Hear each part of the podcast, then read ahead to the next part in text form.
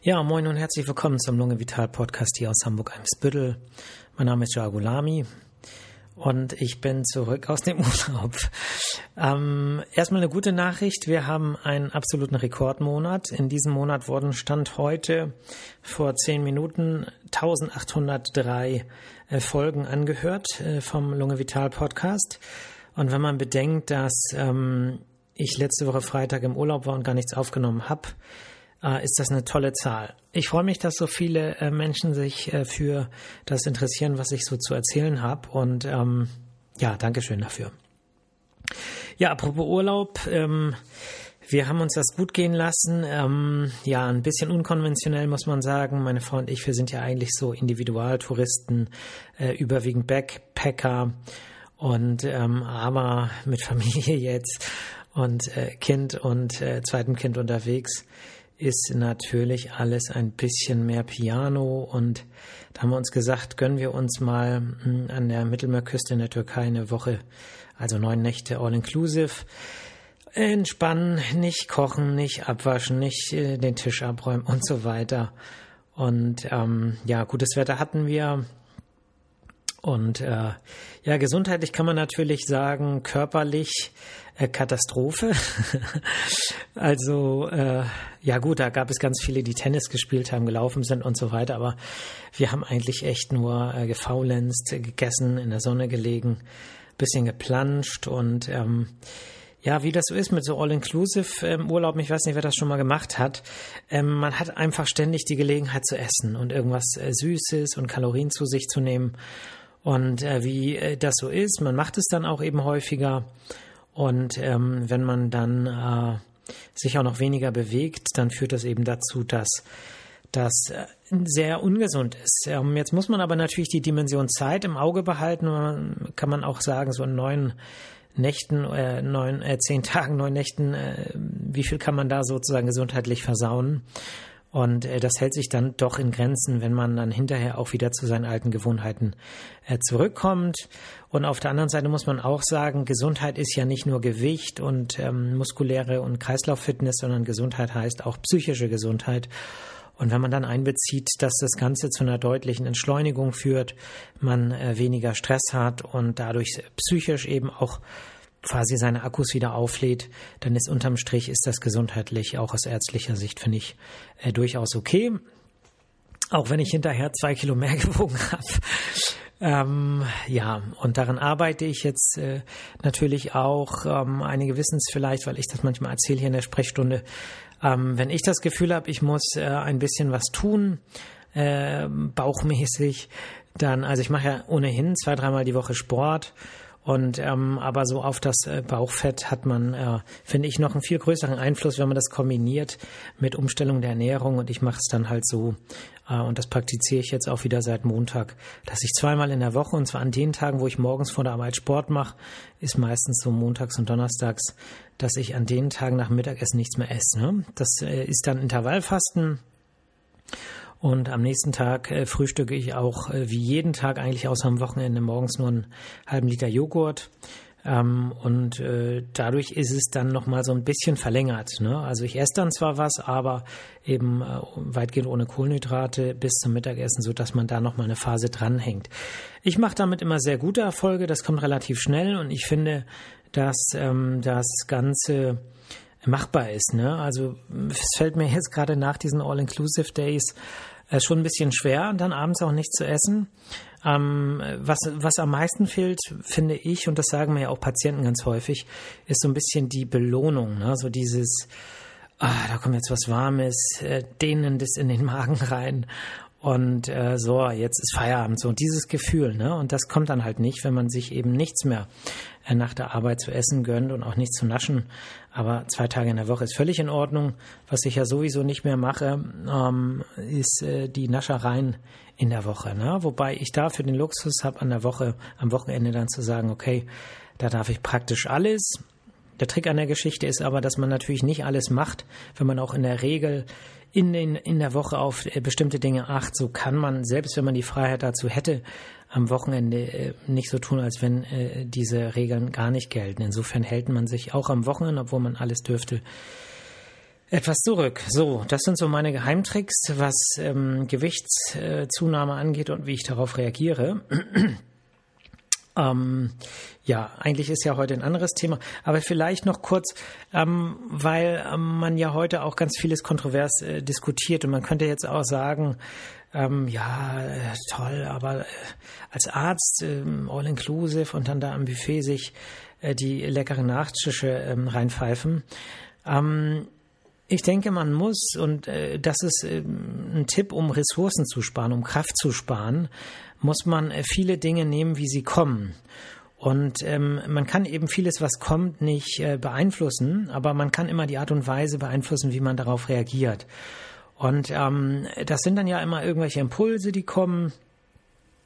Und äh, ne, dann ist der Impuls mal so und dann tut man was für die Psyche und lässt vielleicht mal kurz auch äh, die fünf gerade sein, was Ernährung angeht. Und dann kommt der nächste Impuls und da ist Bewegung und vielleicht auch viel Arbeit und dann gibt man Gas und ist vielleicht auch eine Weile gestresst und ähm, hat aber dann wieder äh, was für einen Körper, was man tut. Und ähm, so sollte man versuchen, auf alles, was einem irgendwie begegnet im Alltag, flexibel darauf reagieren. Ne? Wie Udo Lindenberg gesagt hat, manchmal elastisch und manchmal hart. Ne? Das finde ich ist eine ziemlich gute Strophe bei dem Lied und ich mache mein Ding. Ähm, weil da steckt echt ganz viel Wahrheit drin. Ne? Wenn man immer starr bleibt, ja, äh, dann ist die Wahrscheinlichkeit, dass irgendwas abbricht, einfach viel höher, als wenn man sich ja elastisch mitbewegt und an der richtigen Zeit oder zur richtigen Zeit dann eben auch mal hart ist und vielleicht auch mal ähm, ja, die Fünfe nicht gerade sein lässt. Ja. Ähm, ja, einfach das Beste aus allem machen, vereinfacht gesagt. Ähm, Beispiel jetzt, ne, viele ähm, wundern sich, ich habe jetzt den, auch zum ersten Mal neulich ähm, im Supermarkt äh, gesehen, äh, eine Flasche Sonnenblumenöl äh, für fünf Euro. So, und ich dachte erstmal, ja, das ist jetzt so, ne, steht so in den Zeitungen und so. Es war das erste Mal, dass ich im Supermarkt mit einem Preisschild gesehen habe. Und dann kann man natürlich sagen, oh, das gibt's ja gar nicht, Schweinerei, die zocken einen voll ab und so. Ähm, man kann aber auch sagen, äh, ich brate dann einfach weniger, ja, oder ich ähm, benutze weniger Öl, so. Und schon hat man was Gutes daraus gemacht, was ähm, gut für die Gesundheit ist. Ich meine, Sonnenblumenöl ist im Vergleich zu ähm, tierischen Fetten äh, natürlich, weil es einfach mega viele ähm, ungesättigte Fettsäuren hat, äh, gesünder. Aber es ist trotzdem Öl, es sind trotzdem Kalorien und ähm, so mit einer simplen Entscheidung macht man daraus was Gutes, ne? Oder äh, genauso Beispiel Benzin, das gibt's ja nicht, äh, so teuer und äh, warum müssen wir so viel bezahlen, Schweinerei und man regt sich auf und der Blutdruck steigt und das Ganze ist ziemlich ungesund. Oder man sagt sich, okay, muss ich öfter Rad fahren, äh, muss ich gucken, dass ich Alternativen finde. Ähm, ähm, gut, ist leicht gesagt, weiß ich. Wenn jemand einen, weiten Fahrtweg hat, dann ist es schwierig. Ich will das jetzt auch nicht auf die Schippe nehmen, weil, weil das ja auch äh, viele Menschen betrifft und denen geht's echt schlecht. Aber ein Teil der Menschen, und die spreche ich jetzt hiermit an, äh, können eben auch äh, daraus irgendetwas Gutes machten, machen. Ähm, und äh, zumindest das zu versuchen, ne? das macht die Sache auf jeden Fall gefühlt besser und äh, die Gefühle sind letztlich das, was unsere Realität und am Ende auch unseren gesundheitlichen Zustand bestimmen. Ja, fühle ich mich gut oder fühle ich mich schlecht? Und da spielt es nicht unbedingt eine Rolle, habe ich jetzt Diagnose X oder Y irgendwo in der Akte stehen, sondern unterm Strich geht es immer darum, wie man sich fühlt, ja. Gut, das wäre jetzt doch ein größerer ähm, Exkurs, ähm, aber Urlaub ist eben schön und wichtig und äh, das muss man sich immer gönnen und da dachte ich, erzähle ich ein bisschen was drüber. Ja, das eigentliche Thema heute äh, dreht sich um Arztpraxen. Ähm, auf das Thema gekommen bin ich jetzt ehrlich gesagt durch einen Artikel im Hamburger Abendblatt vom 26. April unter der Überschrift Heuschrecken fliegen auf Hamburger Arztpraxen. Ich muss mal kurz einen Schluck trinken, Augenblick. So, ähm, was ist damit gemeint? Damit ist gemeint, dass Arztpraxen nicht mehr oder zunehmend nicht mehr von ähm, Ärzten geführt und geleitet werden, sondern dass es eben äh, Firmen gibt, äh, die einfach ein gewisses, äh, eine gewisse Größe haben, ein gewisses Firmenkapital, die eben ganz andere Möglichkeiten haben, als das äh, einzelne Ärzte äh, in äh, Praxen dieses möglich ist. Ne? Und äh, das spielt eine große Rolle tatsächlich aus Sicht äh, der Ärzte, ähm, der, ich sage jetzt einfach mal unabhängigen Ärzte, ist das schon äh, blöd. Ähm, ich hatte ja mich vor drei Jahren niedergelassen und äh, vielleicht erzähle ich noch mal kurz, was Niederlassung heißt im Vertragsarztrecht. Also es ist so, ähm, als Facharzt kann jeder im Prinzip eine Praxis gründen. Ja? Das heißt, jeder kann sagen, so, ich mache morgen mal hier eine Praxis auf und äh, kann dann aber nur, also kann auch alle behandeln, äh, wenn das fachlich sozusagen äh, möglich ist, aber kann eben nur bei Privatpatienten auch äh, denen eine Rechnung schreiben und das von denen äh, oder das mit denen abrechnen. Ne? Das kann man theoretisch auch mit den gesetzlichen, aber die gesetzlichen sagen natürlich, ich habe eine Krankenversicherung, ähm, die bezahlt das. Und dann äh, muss der Arzt sagen, der keine Kassenzulassung hat, sorry, äh, geht nicht, ich kann mit mit ihrer Krankenkasse nicht abrechnen. So, das bedeutet, vereinfacht gesagt, es gibt die Kassenärztliche Vereinigung.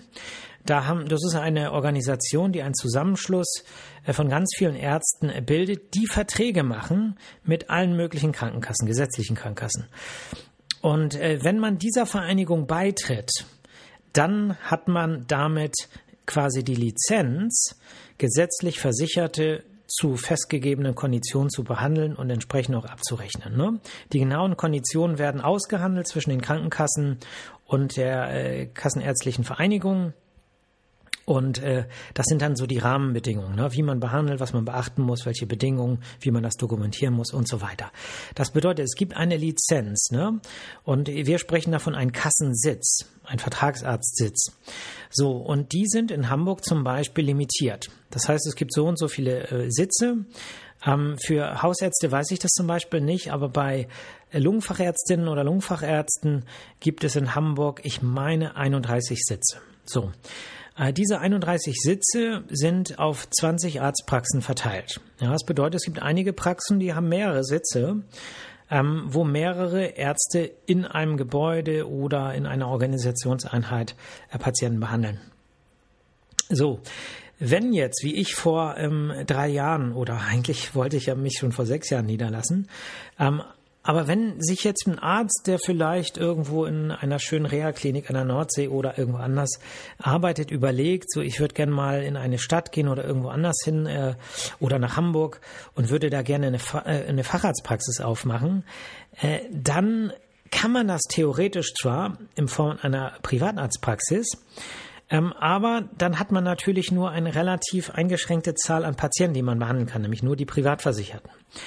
Äh, wenn man jetzt sagt, okay, ich möchte sicher gehen, dass das auch klappt, dann braucht man sozusagen eine Kassenarztzulassung. Und wenn es nur 31 Kassenarztzulassungen gibt, dann darf man keine neue Kasse, Kassenarztpraxis in Hamburg aufmachen, weil in Hamburg gilt, dass es genug Lungenfachärzte gibt. Also, es heißt, man muss im Prinzip äh, sich überlegen, wer von diesen Ärzten sieht so aus, dass er vielleicht in den nächsten Jahren irgendwie in den Ruhestand gehen will und muss irgendwie versuchen, mit den Kontakt aufzunehmen.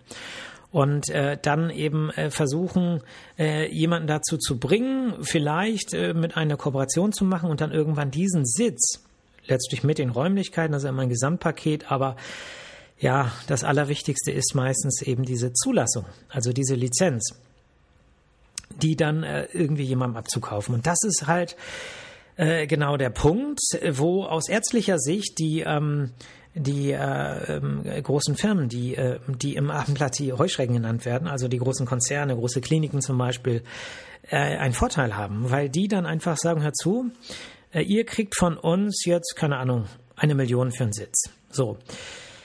Äh, als einzelner Arzt, der jetzt im Krankenhaus gearbeitet hat und vielleicht jetzt nicht so riesige Rücklagen hat, ähm, der kann da natürlich nicht mithalten. Ne? Der geht dann äh, vielleicht noch zu einer Bank und äh, die Bank sagt, ja, hör zu, so und so viel können wir das finanzieren. Und äh, wenn dann der Verkäufer sagt, nö, ich möchte so viel, äh, und wenn nicht, verkaufe ich eben an ähm, Klinikus Hansdorf oder ich verkaufe an Asklepios, dann äh, ist die Sache eigentlich klar. Das bedeutet, dann kriegt das der Konzern, weil der einfach mehr Geld auf dem Tisch liegt und am Ende immer der Verkäufer, zumindest aktuell nach aktuellem Recht, äh, der Verkäufer entscheidet und der hat sich eben in den letzten Jahren, was die Hamburger Lungenärzte angeht, ähm, meistens, ne, ich will jetzt auch keinem Unrecht tun, aber meistens oder sagen wir mal häufig, ne, wollen wir diplomatisch sein, sich dafür entschieden, äh, wo gibt's mehr Geld.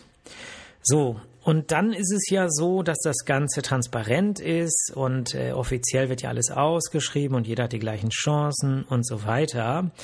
Aber konkret ist natürlich anders. Konkret ist es so, dass äh, wenn ich jetzt der verkaufende Arzt bin und ich möchte möglichst viel Geld haben, dann äh, äh, macht man ein Konstrukt, ne? man macht ein Jobsharing oder man macht eben ein MVZ und äh, arbeitet eben nochmal so drei Jahre zusammen und dann, äh, no, es ist gar nicht so fest vorgeben, wie viele Stunden man zusammenarbeiten muss, aber ähm, ja, man ist dann so eine, man arbeitet irgendwie zusammen und so nach drei Jahren äh, wird es dann eben nicht ausgeschrieben, weil dann sozusagen mit dem Jobsharing der Partner, der dann gestellt wird, meistens von den Großkonzernen, ähm, der, äh, der hat dann sozusagen ähm, Vorbestimmungsrecht. Ja, das heißt, äh, der, der sie Praxis, ähm, äh, ne, man hat ja drei Jahre zusammengearbeitet und dann natürlich kann da kein Fremder rein und so kriegt es dann auch im Prinzip der Konzern. Ne? Was jetzt die Hamburger Lungenarztpraxen angeht, äh, gibt es einige, ähm, wo das passiert ist. Es gibt äh, die äh, Praxis in Barmbek, ähm, wo zwei Kassenarztsitze an die äh, Klinik in Großhansdorf verkauft worden sind. Ähm, es gibt äh, zwei Sitze, also mindestens zwei Sitze. Ich will auch da, ähm, na, ich muss mich da natürlich auch vorsichtig äußern, aber es gibt Sitze der ähm, einer internistischen Praxis mit Lungenarztsitzen, zwei Lungenarztsitze in Bergedorf, die an die Klinik in Großhansdorf verkauft worden sind. Und es gibt in Harburg einen Lungenarztsitz. Es gibt ja in Harburg nur noch zwei Lungenfachärzte. Also man könnte sagen, südlich der Elbe im Stadtbereich Hamburg äh, gibt es nur zwei. Und ein Sitz davon ist von der Asklepios äh, Klinik gekauft worden. So, äh, wer das wissen möchte, ähm, welche Arztpraxis jetzt wem gehört, ob die Ärzte angestellt sind oder ob es denen gehört, äh, kleiner Tipp: einfach im Internet äh, gucken auf der Homepage der entsprechenden Praxis unter Impressum. Und Impressum muss stehen, wer verantwortlich ist. Und das ist bei den, ähm, zumindest bei den Praxen, die ich jetzt erwähnt habe, der Fall. Ich will das jetzt gar nicht werten. Ja, da arbeiten Ärzte, die sind, äh, das sind gute Leute. Ähm, äh, die meisten kenne ich und ähm, darum geht's ja jetzt gar nicht. Ne? Es geht so ein bisschen darum, und da, da, da will ich gleich so meine Meinung dazu sagen, ähm, dass es eben ein Unterschied ist, ähm, wenn es darum geht, äh, frei werdende Sitze zu kaufen, ob man eben ein einzelner Arzt, eine einzelne Ärztin ist oder ob man eben ein ähm, großer Konzern ist, der ganz andere finanzielle Möglichkeiten hat. Ne? Ähm, das bedeutet also, wenn ich das nochmal überspitzt darstellen muss, es gibt viele Ärztinnen und Ärzte, Lungenfachärzte, sie würden sich gern niederlassen, sie können es aber nicht, weil sie den Kaufpreis nicht bezahlen können, ja. Und äh, solange das da keine Regulationsmechanismen gibt, ähm, wird es so sein, dass äh, das so weitergeht. Ne? Das bedeutet, die nächsten Sitze, die frei werden, da wird sich der nächste Arzt überlegen, so wo kriege ich am meisten Geld. Ich finde das auch nachvollziehbar und irgendwie auch legitim. Ich weiß nicht, was ich in 20, 30 Jahren denke, wenn ich mal irgendwann meinen Sitz verkaufen möchte. Insofern ähm, ist das menschlich nachvollziehbar. Aber für junge Kolleginnen oder Kollegen, die sich niederlassen wollen, ist es halt äh, blöd, muss man einfach sagen. So, was vielleicht für Patienten auch nicht so toll ist. Ach so, äh, ganz kurz, MVZ heißt nicht, dass das Konzern geleitet ist. Ne? MVZs können auch von Ärztinnen oder Ärzten geführt werden, die das Ganze selber finanzieren, die sich vielleicht zusammenschließen. Dafür gibt es auch äh, einige ähm, Beispiele in Hamburg. Und ähm, ja, der Unterschied ist halt, äh, im Prinzip ist das äh, wir wirklich wirtschaftlich geführt durch Ärztinnen oder Ärzte oder von einem wirtschaftlichen denkenden Geschäftsführer. Und das ist kein, kein alleiniges Problem von Arztpraxen oder MVZ. Insofern finde ich äh, die Überschrift Heuschrecken fliegen auf Hamburger Arztpraxen ein bisschen, ja, mh, mm, polarisieren, sagen wir mal so. Ähm, weil aus Patientensicht äh, ist das ganze Gesundheitssystem äh, im Prinzip in, in, in ne, stationär gesehen in Hand von äh, Großkonzernen. So, äh, da gibt's auch keine Schlagzeilen. Ne? Als der LBK an Asklepios verkauft wurde, mehrheitlich ähm, ich weiß nicht, vielleicht gab es diese Schlagzeilen, wahrscheinlich gab es die, gibt ja immer Schlagzeilen, aber ähm, das sind auch Wirtschaftsbetriebe, ja. Das heißt, die wollen auch ihren Gewinn machen. Und natürlich äh, hat, ich glaube, 49 Prozent ist die Stadt Hamburg beteiligt, aber die Mehrheit ist eben ein privater Konzern und der will Geld verdienen. Und man muss dazu auch sagen, auch Arztpraxen, die ärztlich geführt sind, möchten Geld verdienen, müssen Geld verdienen. Ja, es gibt ja Ausgaben, es gibt Kredite, äh, das ist alles auf viele Jahre gerechnet. Und ähm, das wäre nicht ehrlich zu sagen, dass man als niedergelassener Arzt, der nicht in einem Großkonzern ist, äh, da kein Geld verdienen will. Natürlich, das ist unsere Arbeit. Und äh, wenn es jetzt nicht darum gehen würde, Geld zu verdienen, dann wäre ich zu Hause bei meiner Familie und nicht jetzt hier Freitag späten Nachmittag noch in der Praxis. Also ja, ähm, so ein bisschen die Kirche im Dorf lassen. Aber die Frage ist, was steht im Vordergrund, ja? Oder anders gesagt, wie sehr wird abgewogen? Und da muss man wirklich sagen, und unterstelle ich, dass ein wirtschaftlich denkender Geschäftsführer, und das ist in Kliniken ja Jahre dem Ganzen vorausgegangen, und das sind so ein bisschen warnende Beispiele, muss man sagen. Das heißt, in Kliniken ist es meistens so, und das habe ich selber als äh, Chefarzt äh, einer Reha-Klinik auch erlebt, man ist auch als Chefarzt kein Chefarzt. Also man ist nicht der Chef, sondern äh, man entscheidet über die medizinischen äh, Dinge. Aber das letzte Wort, wenn es darum geht zu investieren, wenn es darum geht, bestimmte Leistungen ähm, ähm, ja zu ähm, auszubauen oder bestimmte Leistungen vielleicht auch einzustellen, da hat die Geschäftsführung immer das letzte Wort. Das heißt, wenn die sagen, es rentiert sich nicht, gibt keine neue Stelle für diesen Bereich, dann passiert das nicht. Da können sie noch so renommiert sein, dann entscheidet ein BWLer, der vielleicht fünf Jahre äh, sozusagen Berufserfahrung hat, äh, entscheidet dann vor einem Professor, Doktor, sonst was, keine Ahnung. Ähm, und das, das sieht man in den Kliniken. Und wenn die Entwicklung jetzt auch in den Arztpraxen in diese Richtung geht, dann ist es aus meiner Sicht auch schlecht für die Patientinnen oder Patienten, weil dann wird es tatsächlich irgendwann so sein, dass die wirtschaftlichen Interessen ähm, das andere etwas ausblenden. Sicherlich nicht total. Also blöd ist, glaube ich, keine Wirtschaftskraft, weil, ähm, also auch kein, ähm, keine geschäftsführende Direktorin oder Direktor, ähm, ähm, weil am Ende entscheiden ja immer äh, die äh, Patientinnen oder Patienten mit ihrer Zufriedenheit darüber, ob ein, eine Arztpraxis läuft oder nicht. Aber ähm, letztlich ähm, gibt es da natürlich nicht nur Gut und Böse, sondern es gibt eben ganz viele Abstufungen, äh, wo es für Patienten auch Verschlechterung geben kann. Und da ist, glaube ich, die Wahrscheinlichkeit von einer ärztlich geführten, also wirtschaftlich auch ärztlich geführten Arztpraxis eben geringer. Und deswegen finde ich das ganz gut, dass man da ein bisschen, ähm, ja, ich sag mal, die Menschen warnt, dass da vielleicht auch politisch Regelungen getroffen werden, dass es immer Vorrang gibt vor Einzel- oder Gemeinschaftspraxen, die ärztlich geführt werden, im Vergleich zu großen Finanzinvestoren, weil es sonst halt auch ein relativ unfairer Wettbewerb ist um die Vertragsarztsitze. Ja. Gut. Ähm, achso, vielleicht noch ein Aspekt. Äh, es gibt natürlich auch die Diskussion, äh, dass ähm, Kliniken, äh, ich sage das jetzt einfach mal, ähm, ich spinne einfach mal. Ne? Ich spinne jetzt hier einfach mal in meinem Podcast ein bisschen rum. Das darf ich ja. Ähm, wenn natürlich eine Klinik ähm, äh, niedergelassene Sitze hat. Und es ist ja so, dass jeder niedergelassene Facharzt schon bei der Kassenärztlichen Vereinigung nachweisen muss, dass es eine Kooperation mit einer Klinik gibt. Aber letztlich ist es so, dass wir Patienten in alle pneumologischen Fachkliniken einweisen. Also ich als unabhängiger Einzelpraxis niedergelassener Vertragsarzt.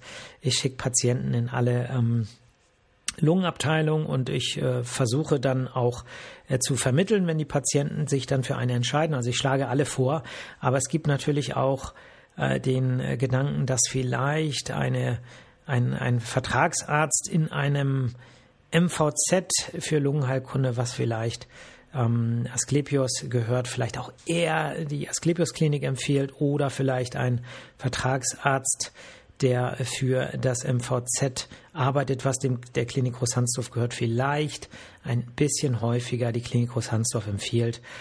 Das könnte natürlich sein, ist natürlich alles Spinnerei, aber ähm, das ist natürlich auch ein Punkt, den man zumindest irgendwie im Hinterkopf behalten muss, wenn man über ähm, niedergelassene Arztsitze in Händen von Kliniken spricht. Gut, ähm, also Heuschrecken ist überzogen, aber man muss eben darauf achten und da auch mein Plädoyer äh, gibt den jüngeren Kolleginnen und Kollegen, die eine Praxis gründen, übernehmen oder sonst was wollen, mehr Chancen dazu. Am Ende, denke ich, profitiert äh, die oder profitieren die Patientinnen oder Patienten davon. Eine Sache, wo ich dem Artikel so ein bisschen widersprechen würde, ich glaube nicht, dass ähm, die äh, Angestellten, also ich glaube schon, dass ein selbstständiger, äh, eine selbstständige Ärztin oder ein selbstständiger Arzt sich mehr ins Zeug legen als ein Angestellter, so dass ich denke, dass die, ähm, dass, äh, dass es nicht gesetzt ist, dass ähm, MVZs, die von Großkonzernen äh, geführt werden, auf jeden Fall ähm, wirtschaftlich besser arbeiten, weil eben ein ganz großer Teil der Arbeit in der Arztpraxis, kann ich jetzt nach drei Jahren echt sagen, ist Herzblut. Das heißt, wie viel Leidenschaft steckt man rein, ähm, wie, wie viel Zeit nimmt man sich für die Patienten und ähm, ich kann mir nicht vorstellen, dass ähm, eine Angestellte oder Ärztin oder Arzt das genauso am Herzen liegt, dass die Patienten maximal zufrieden sind, wie das bei uns Selbstständigen der Fall ist. Ne? Insofern an der Stelle ein klarer Widerspruch. Gut, ansonsten ist jetzt bald Wochenende. Ich habe heute noch äh, Fortbildung dieses Wochenende, der dritte Block der Naturheilkunde-Fortbildung. Äh, ja, ist viel, aber macht Spaß, ist interessant. Ich habe heute auch schon ein paar Gespräche geführt, wo ich das so ein bisschen anteaser, dass hier demnächst die Naturheilkunde ähm, praktiziert wird, neben der Schulmedizin. Ja, ansonsten war die Woche sehr äh, anstrengend. Äh, wir hatten ja ähm, letzte Woche Urlaub und dadurch kamen natürlich diese Woche entsprechend ganz viele äh, Patienten mehr. Wir mussten ein bisschen was hier rein verschieben.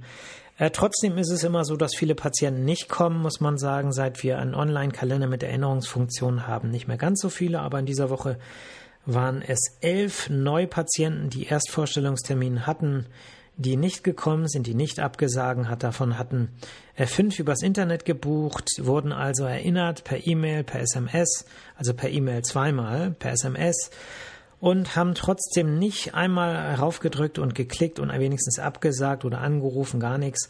Sechs haben äh, übers Telefon gebucht, auch die wurden erinnert, mindestens über E-Mail.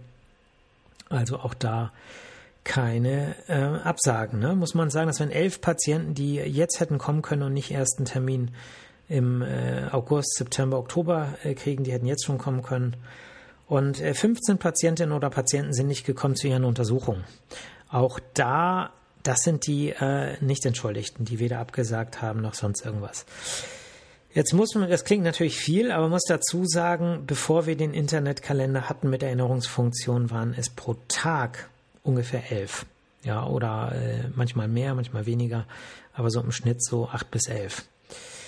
Gut, wollen wir uns nicht drüber ärgern. Ähm, wir gucken ins Licht, wir gucken ins Gute.